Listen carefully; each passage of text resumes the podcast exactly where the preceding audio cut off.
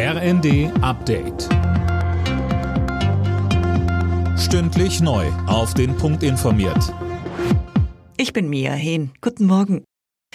Nach den Silvesterkrawallen soll das Strafrecht nun doch verschärft werden. Das berichtet die Bild am Sonntag und beruft sich auf das Innenministerium. Anna Löwer. Geplant ist demnach, dass das gezielte Locken von Polizei und Rettungskräften in einen Hinterhalt mit mindestens einem Jahr Gefängnis bestraft wird. Das hat Innenministerin Faeser in einem Schreiben an die Koalitionsfraktionen im Bundestag vorgeschlagen. Hintergrund sind die Ausschreitungen in der Silvesternacht, in der Einsatzkräfte deutschlandweit massiv angegriffen worden waren. Danach wurden Forderungen laut, die Täter härter zu bestrafen. Nach den Ausschreitungen in Lützerath zwischen Polizei und Demonstranten hat sich die Lage vorerst beruhigt. Das Aktionsbündnis Lützerath bleibt twitterte, dass eine Person sogar lebensgefährlich verletzt wurde und macht Polizeigewalt dafür verantwortlich. Die Räumungsarbeiten gehen heute weiter. Unter anderem harren immer noch zwei Aktivisten in einem selbstgegrabenen Tunnel aus.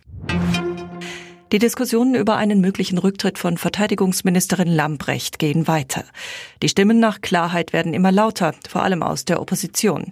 CDU-Chef Merz meint, das lange Abwarten würde vor allem der Bundeswehr schaden. Bei der Präsidentschaftswahl in Tschechien gehen der ehemalige NATO-General Pavel und der frühere Regierungschef Babiš in die Stichwahl. Im ersten Wahlgang kam keiner der beiden Amtsanwärter auf die absolute Mehrheit. Pavel erhielt 35,4 und Babiš 35 Prozent der Stimmen. Die Stichwahl findet Ende Januar statt.